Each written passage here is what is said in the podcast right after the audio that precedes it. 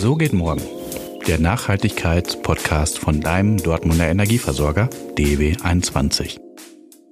Verantwortung übernehmen. Das wollen wir bei DEW21. Und auch deswegen möchten wir mit euch über das Thema Nachhaltigkeit sprechen. In unserem Podcast reden wir mit bekannten und vielleicht weniger bekannten Dortmunderinnen und Dortmundern darüber, was für sie Nachhaltigkeit bedeutet. Denn Nachhaltigkeit geht uns alle etwas an. Mein Name ist Achim und ich sitze hier heute mit Sascha Palmberg. In Dortmund geboren und jetzt in Taiwan ansässig. Sascha arbeitet bei der Nachhaltigkeitsplattform Aware war davor in der Unternehmenskommunikation bei Daimler und gründete davor die Newsplattform Mobile Geeks. Als einer der bekanntesten deutschen Blogger zu Digital- und Tech-Themen informierte er in seiner Karriere über Smartphones, Tablets, Notebooks, Autos und vieles mehr. Er ist nicht nur Digitalexperte, sondern auch ein echter Nachhaltigkeitsprofi. Schön, dass du heute bei uns bist, Jassa. Vielen, vielen Dank, Achim. Ich freue mich drauf. Natürlich insbesondere dann so ein Podcast aus der alten Heimat. Das ist ja durchaus was Besonderes. Genau. Und wir sind ja hier in unserem Podcast besonders heimatverbunden, weil wir mit Dortmundern sprechen möchten. Auch wenn du halt äh, im Waldrop aufgewachsen bist, du bist in Dortmund geboren. Damit bist du natürlich mehr als qualifiziert. Ich muss dazu sagen, meine letzte Meldeadresse 2006, bevor ich mich dann auf den Weg gemacht habe, Deutschland zu verlassen, war in Dortmund. Ja, also perfekter geht es ja kaum. Und äh, ja, normalerweise sitzen wir in unserem Podcast immer vor Ort zusammen, aber in deinem Fall ist es nur remote. Du sitzt in Taipei genau. und ich in Dortmund und da fängt ja jetzt vielleicht auch schon die Nachhaltigkeit an, denn früher bist du ja auch sehr viel gereist. Ja, seit äh, zwei Jahren bin ich mehr oder weniger in der selbst aufgelegten digitalen Isolation hier. Ich bin zum letzten Mal aus Deutschland weggeflogen Ende Februar 2020 und damals habe ich noch beim Daimler gearbeitet. Also haben sich nicht nur bezüglich meiner Reiseaktivitäten ähm, so einige Dinge verändert, äh, ähm, denn ich war im Jahr so im Schnitt, ah, ich würde mal sagen, sechs bis sieben Monate unterwegs und kurz davor eine Pilotenausbildung zu machen oder, oder Flight Attendance äh, zumindest, äh, wenn man sich mal einen Meilenstatus angeguckt hat. Aber auch, dass ich mich natürlich beruflich verändert habe. Beides hat durchaus in einer gewissen Art und Weise einen Nachhaltigkeitsaspekt. Und genau das, was wir jetzt machen, das ist ja auch so etwas. Ne? Ähm, Mobilität in einer gewissen Art und Weise neu definieren. Wir können uns jetzt miteinander verknüpfen, ohne dass wir großartig Interkontinentalflüge machen müssen. Und das finde ich durchaus spannend. Und ich glaube, in den letzten knapp zwei Jahren haben das ja auch wahnsinnig viele Menschen erleben dürfen, dass eigentlich das, was für mich, sagen wir mal, seit Breitbandinternet, ähm, seit UMTS, äh, also mobilen Internet mit einer gewissen Geschwindigkeit äh, möglich war, nämlich ortsunabhängig arbeiten zu können und zu dürfen, weil zu dürfen, das meine ich wirklich so, weil es ist ein Privileg, dass das nun auf einmal viele, viele Millionen Menschen in Deutschland erleben durften während der Corona-Zeit und dabei unter anderem auch erkennen konnten, dass es ja funktioniert. Absolut, das ähm, merken wir auch hier ähm, bei der DEW 21 auch mittlerweile jeden Tag. Da hat sich natürlich auch Corona-bedingt sehr viel geändert, obwohl halt vorher auch schon die Möglichkeit zu Homeoffice gegeben wurde.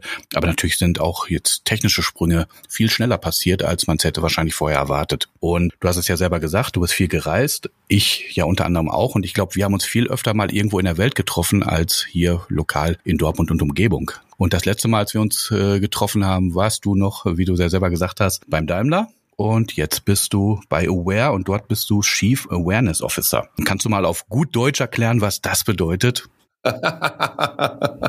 ja, das ist immer so die Sache. Ne? Ich habe mich ja immer gefragt, äh, früher, wenn ich auf irgendwelchen Events war und mit Menschen aus Großkonzernen zu tun gehabt, woher kommen denn diese ähm, sonderbaren ähm, Jobtitel her und ob die denn ausgewürfelt werden? Zum Teil würde ich sagen, ja, werden sie. Und zum anderen Teil, naja, ich habe mir bei Airware gewünscht, ganz einfach, dass sie sich einen ungewöhnlichen Jobtitel für die im positivsten Sinne belegte Abteilung Attacke überlegen. Das heißt, ich kümmere mich äh, bei Aware um Kommunikation, generell um die gesamte Beratung bezüglich unserer digitalen Strategie, unserer kommunikativen Strategie. Das ist ja auch ne, wichtig. Die Kolleginnen und Kollegen sitzen in Berlin, kann im Moment einfach nicht dahin. Also wie kann man meinen Job, mein Jobprofil definieren? Skalieren und wie kann ich äh, diesem sehr, sehr jungen Startup, denn wir haben wirklich erst im April 2021 angefangen hochzufahren. Da waren wir drei Leute. Jetzt sind wir so roundabout 15. Und also ich kümmere mich um Kommunikation, dass Aware bekannter wird da draußen, dass wir auf Events stattfinden und dass wir letztendlich unsere, unsere Mission und unsere Vision äh, bezüglich Nachhaltigkeit nach draußen bringen und unter die diversen Scheinwerferlichter ähm, schieben können, was für ein Startup äh, oft das A und O ist, zumal einfach auch das Kommunikative durchaus eine wichtige Säule in unserer Strategie ist. Also dass wir zusehen. Ne? Wir haben also auf diversen Events stattgefunden. Wir lassen selber Events stattfinden. Ich mache in der Woche zwei Podcasts.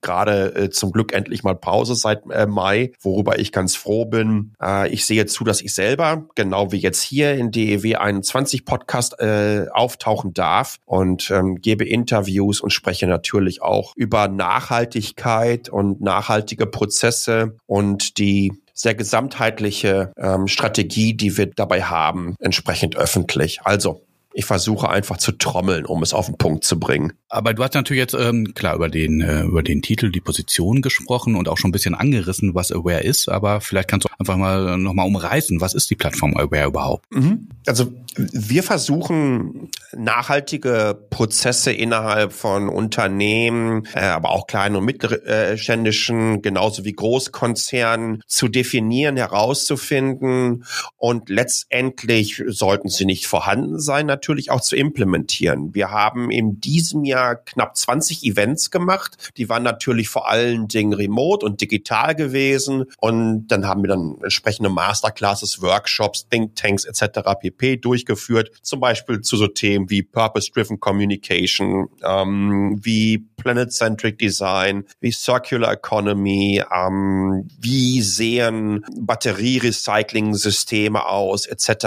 pp. Also es ist wirklich sehr, sehr kreuz und quer. Übrigens auch zu Remote Work, ja, während unserer letzten Konferenz, die wir mit ähm, De Hus in Luxemburg gemacht haben, äh, haben wir auch viel über digitale Events gesprochen. Wie können diese umgesetzt werden? Wir bieten dann auf dieser Plattform einfach auch unseren, unseren Membern denn das ist letztendlich das Businessmodell. Also wir haben Member wie nicht, BMW, Fujitsu, ähm, Blacklane etc. pp. Äh, bei uns. Porsche ist ein strategischer Investor bei Aware, die sich auf dieser Plattform austauschen. Und das Schöne ist, dadurch, dass sie aus so wirklich unterschiedlichsten Bereichen kommen, aus unterschiedlichsten Industrien, haben die zum allerersten Mal die Möglichkeit zu sehen, wie das branchenübergreifend bei anderen funktioniert. Mal als Beispiel, also in meiner Zeit beim Daimler, du hast halt von, äh, von Untertürkheim hast du maximal nach Ingolstadt und nach München geguckt. Ja, in diesem Bermuda-Dreieck der Premium-Automobilhersteller ähm, hast du 85 Prozent des Weltmarktes abgedeckt, mehr oder weniger. Aber ähm, man kommt aus der Blase der eigenen Industrie oft schwerlich raus. Es ist so wichtig, Nachhaltigkeit gesamtheitlicher zu denken und das ist letztendlich unser Ansatz. Denn wenn wir verschiedenste Player aus verschiedenen Industrien zusammenbringen, erkennen die zum einen nicht nur Gemeinsamkeiten, aber zum anderen auch, dass ähm,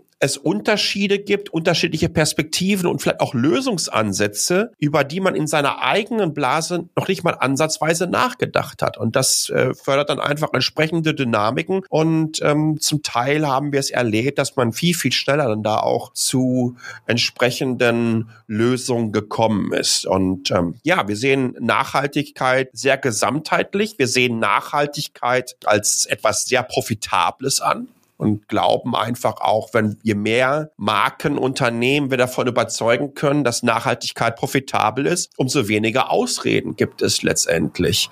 Und unsere Mission ist dann halt final zu zeigen, dass wenn wir wirklich diese größte und umfangreichste Herausforderung der Menschheitsgeschichte, nämlich diese Klimakrise zu bewältigen und zuzusehen, dass diese Klimakrise nicht in einer Klimakatastrophe endet, dass wir da letztendlich sowohl gesellschaftlich als auch industriell ähm, wirklich alle Player an den Tisch bekommen müssen und dass alle hier wirklich an einem Strang ziehen müssen. Da bin ich voll bei dir und du hast ja gerade auch schon gesagt, verschiedenste Unternehmen auch mal zusammenführen. Ähm, Gab es da, wenn du drüber reden darfst, auch schon mal Pärchen, die auf den ersten Blick so gar keine Gemeinsamkeiten hatten, die da rausgekommen sind? Ja, ja, ich, ich kann dir mal ein gutes Beispiel geben. Ähm, ich habe zum Beispiel äh, in einem unserer allerersten Workshops über, über Nachhaltigkeitskommunikation gesprochen. Die Art und Weise, wie du dich positionierst und ich habe ja gerade einige Unternehmen genannt und wir alle wissen, wenn ich jetzt mit, mit, mit dem Automotive-Background mal drüber reden darf, dass die Automobilindustrie ja mitten in einer starken transformativen Phase ist, aber natürlich auch ein großes traditionelles Päckchen mit sich herumtragen muss, was jetzt nicht unbedingt im Kontext der Nachhaltigkeit zuvor aufgefallen ist. Aber sie wissen ganz klar, ähm, wir müssen uns verändern, weil ansonsten brechen uns, und da setzen dann die Regulatoren an. Ansonsten haben wir keine Zugänge mehr auf äh, diverse Märkte oder uns bricht die Kernzielgruppe weg, weil das sind halt die Kids, die jeden Freitag auf die Straße gehen und für mehr Klimagerechtigkeit einstehen, die dann in 10, 15, 20 Jahren auf einmal zur Kernzielgruppe von irgendwelchen Premium-Automobilherstellern werden oder deren ähm, Mobilitätsdienstleistungen. Also äh, du, du, du merkst da, dass solche Firmen natürlich auch kommunikativ eine ganz, ganz starke Aufgabe und Herausforderung haben, zu zeigen, dass sie Teil dieses Wandels sind, dass sie ähm, da eine sehr mittel- und langfristige Strategie haben, wie sie klimaneutral werden. Mit Klimaneutralität meine ich wirklich über die gesamte Wertschöpfungskette hinweg. Und wenn du dann mit denen in so einem Seminar oder in so einem Workshop darüber redest, wie Kommunikation in diesem Kontext funktioniert, wie stelle ich mich in der Öffentlichkeit auf, wie positioniere ich mich natürlich auch gegenüber NGOs, die vielleicht zum Teil noch gar nicht wissen, wie weit wir schon strategisch da unterwegs sind, dann merkst du, wie aus unterschiedlichsten Branchen völlig unterschiedliche Fragen kommen. Gib dir mal ein Beispiel. Dann hast du vielleicht jemanden, der im IT-Umfeld unterwegs ist, der deren Business sehr, sehr B2B aufgestellt war. Das Problem, hör mal, wir haben unsere Vertriebler so weit, dass Cloud Computing bei den Kunden vernünftig ankommt, dass Software as a Service implementiert wurde. Ja, und jetzt müssen wir mit Nachhaltigkeit um die Ecke kommen. Wohingegen dann vielleicht ein Corporate Communication aus der Automobilindustrie fragt, ey, aber sagen heute nicht alle, dass es irgendwie nachhaltig. Wie kann ich mich dann da überhaupt noch äh, voneinander differenzieren von meinen Mitbewerbern? Und ein dritter fragt dann vielleicht aus dem Beratungs- Beratungs- oder Agenturumfeld, wie stark kann eine Nachhaltigkeitskommunikation auch auf die Werte eines Unternehmens einzahlen, insbesondere auch in die interne Kommunikation hinein. Und auf einmal hast du, wie gesagt, diese drei unterschiedlichsten Perspektiven und auf dieser Kommunikationsebene finden sich dann natürlich auch, wie du gerade so schön gesagt hast, neue Pärchen, weil sie diese unterschiedlichen Perspektiven mitbekommen und erkennen, wow, ihr habt da völlig andere Herausforderungen als wir, aber wir finden das spannend, wie ihr diese gerade angeht. Die ist bei uns nicht so groß, aber wenn wir sehen, welche Strategien ihr da ansetzt, dann hilft das uns vielleicht auch, selbige entsprechend umzusetzen. Es ist dann immer wieder spannend, wir, wenn, wenn, wenn wir solche Workshops durchführen und du siehst dann danach die ganzen Member irgendwie noch in einem großen Teams oder Zoom-Calls noch anderthalb Stunden, was für mich dann halt in der anderen Zeitzone manchmal durchaus eine Challenge ist, weil es dann halt spät abends oder Nacht wird, sich sehr angeregt darüber unterhalten. Und ich glaube, das sind so die schönsten Momente, wo du dir denkst, oh wow, ich glaube, wir haben hier ein bisschen was angestoßen. Das ist alles noch ein, ja, das ist noch ein junges Pflänzchen bei Aware und wir schärfen unser Profil kontinuierlich. Also was wir genau sind und was wir darstellen. Da wird im nächsten Jahr auch in Bezug auf äh, Monitoring und Analyse von Nachhaltigkeitsstrategien innerhalb von Unternehmen noch eine Menge kommen. Aber das ist, das ist einfach super spannend zu sehen. Das macht einfach wahnsinnig viel Spaß. Ich äh, erkennen kann, wie schnell wir Dinge umsetzen können können und wie schnell wir auch Feedback bekommen. Okay, lass uns noch mal jetzt von Aware wieder zu dir kommen, zu dir persönlich. Du hast in einem Interview mal gesagt, Nachhaltigkeit ist so viel mehr als mal schnell ein wenig Energie einzusparen oder einmal vegetarisch essen zu gehen. Da bezeichnest du Nachhaltigkeit als eine gesamtgesellschaftliche Transformation. Was genau hast du damit gemeint? Ich glaube, wenn wir Menschen überzeugen können, dass es so wunderbare Alternativen gibt für all die, naja, üblichen Verhaltensweisen, mit denen wir in den letzten Jahrzehnten konditionalisiert wurden, dann können wir den Menschen etwas zeigen und aufzeigen, was sie glaube ich, nicht nur gesünder und glücklicher macht, sondern was letztendlich halt auch diesen Planeten rettet und was durchaus auch richtig viel Geld sparen kann. Nicht falsch verstehen für mich ist jeder Mensch, der immer noch in seinem äh, Plastik-Kaffee-to-go-Becher einen Pappstrohhalm oder einen Metallstrohhalm reinpackt, ist, ist, ist für mich schon ein kleines Mosaiksteinchen dieses Wandels. Es geht nicht darum, hier jeden in einer, in, in, in die Blase von irgendeiner asketischen Lebensweise zu drücken. Das wird extrem schwierig, obwohl ich durchaus der Meinung bin, dass wir uns bezüglich unserer Ressourcenverbräuche ein wenig, ähm, ja, ein wenig zurückfahren müssen. Und aber es gibt so ganz, ganz wunderbare Möglichkeiten, zu erleben, wie einfach Nachhaltigkeit umsetzbar ist. Und dass Nachhaltigkeit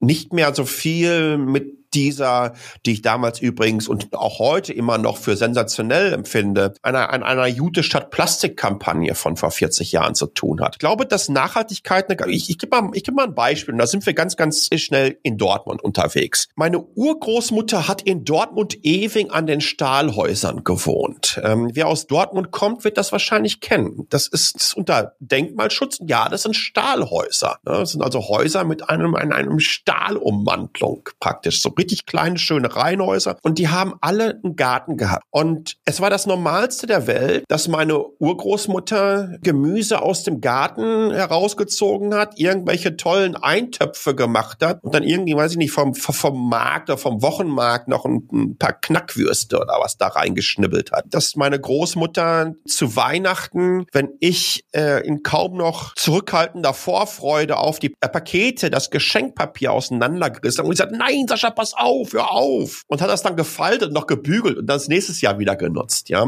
Das sind ja alles Kleinigkeiten. Das ist auch keine Raketenwissenschaft und das ist vor allen Dingen auch nicht neu. Jetzt kann man natürlich sagen, aber nicht jeder hat einen Garten. Völlig richtig. Aber wir erleben, dass der regionale Anbau von Lebensmitteln, die Art und Weise, wie sich Supermärkte der Zukunft entwickeln werden, dass ähm, einer unserer Nachbarn hier, ähm, Japan, hat vor 30, 40 Jahren das Vertical Farming erfunden. 20, 25 Prozent Prozent der japanischen Kohlköpfe kommen mittlerweile aus Vertical Farms, die irgendwo im Boden sind, die keine Erde mehr brauchen, die deswegen keine Pestizide mehr benötigen und äh, bei denen man drei oder viermal so häufig auf einer viel, viel kleineren Fläche ernten kann. Und, und, und das ist ja auch eine Art von Regionalität. Stell dir mal vor, dass der, der Supermarkt um die Ecke äh, irgendwo in, in, in Dortmund Stadt äh, darunter halt eine Tiefgarage hat mit einer Vertical Farming Anlage, wo Salat, Möhren, äh, Kartoffeln, und Tomaten herkommen und daneben hat er noch eine Aquaponik-Geschichte, wo frischer Fisch herkommt. Und all das wird dann entsprechend äh, mit Energie gefüttert, die von den Solaranlagen auf dem Dach oder natürlich äh,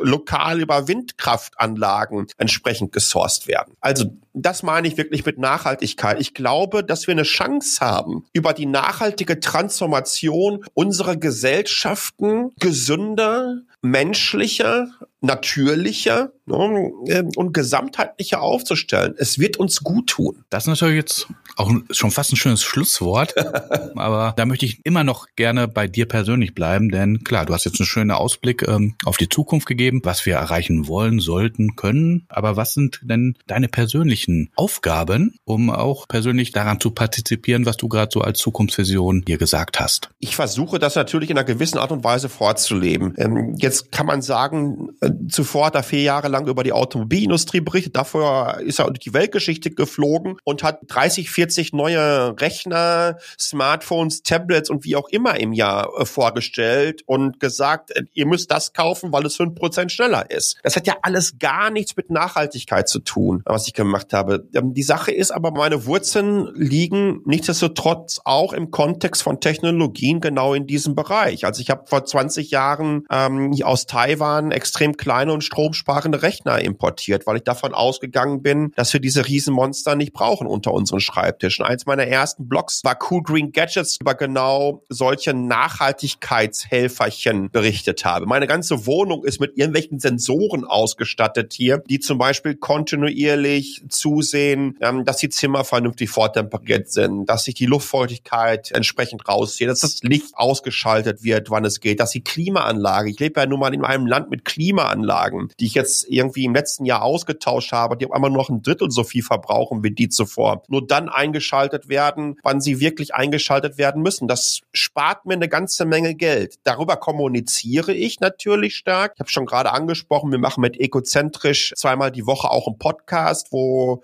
wir mit Menschen aus dem Nachhaltigkeitskontext sprechen, beziehungsweise jeden Freitag nennen wir unsere Nachhaltigkeits-Champions der Woche.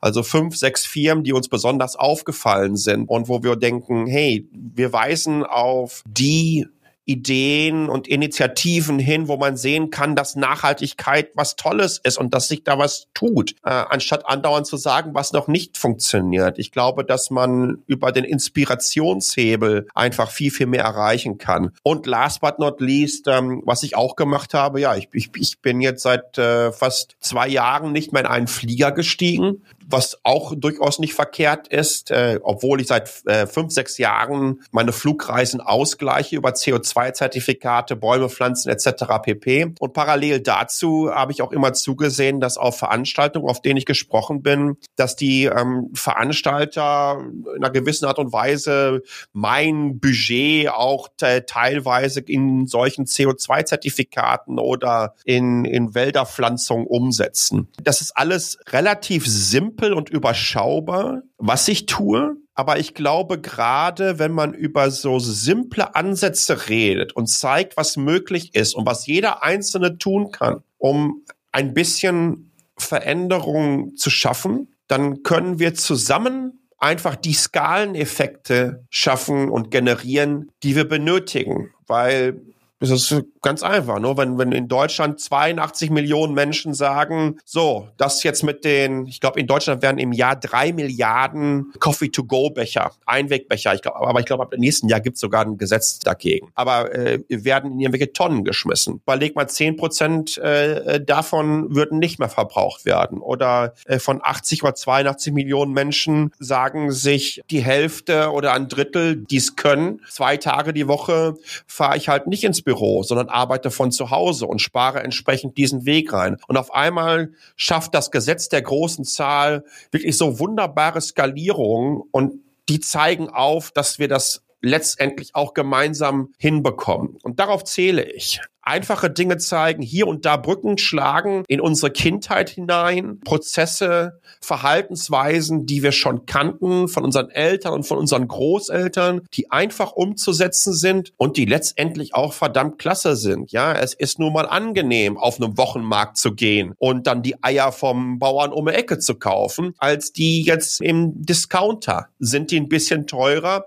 Jo, bin ich mir sogar ganz sicher. Ähm, vielleicht spart man dann beim nächsten Mal bei irgendwas anderem. Gesamtheitlicher sehen, ansetzen, wo man kann und sich vielleicht sogar, und das hat mir übrigens geholfen und ohne jetzt den großen moralischen Zeigefinger heben zu wollen, aber wenn ihr euch da draußen vielleicht hier und da mal so eine kleine Strichliste macht und ihr schreibt euch Sachen fürs kommende Jahr auf, was ihr verändern wollt in eurem Leben und wenn das geklappt habt, dann macht einen dicken Haken dran, dann hilft das so am Jahresende Ende, dann hole ich meistens so diese Vorsätze fürs neue Jahr hinaus und guck mal, was funktioniert hat. Irgendwann muss man anfangen. Je früher wir das machen, umso schneller wird das alles wieder besser. Das ist jetzt wirklich ein sehr schönes äh, Schlusswort. Ich glaube halt, äh, inhaltlich könnten wir wahrscheinlich noch mal irgendwie eine halbe Stunde darüber quatschen. Vielen lieben Dank. Es waren tolle Insights auch in Aware, in die Plattform, was das ist und natürlich auch in deine gelebte Nachhaltigkeit. Ich finde es sehr spannend. Ich hoffe, den Zuhörern hat es genauso gefallen wie mir und lieben Dank dir und Danke, Achim. Lieben Dank den Zuhörern und ich hoffe, wir hören uns dann in der nächsten Folge bei So geht morgen, dem DW21 Podcast. Ich danke euch, bleibt gesund, ciao.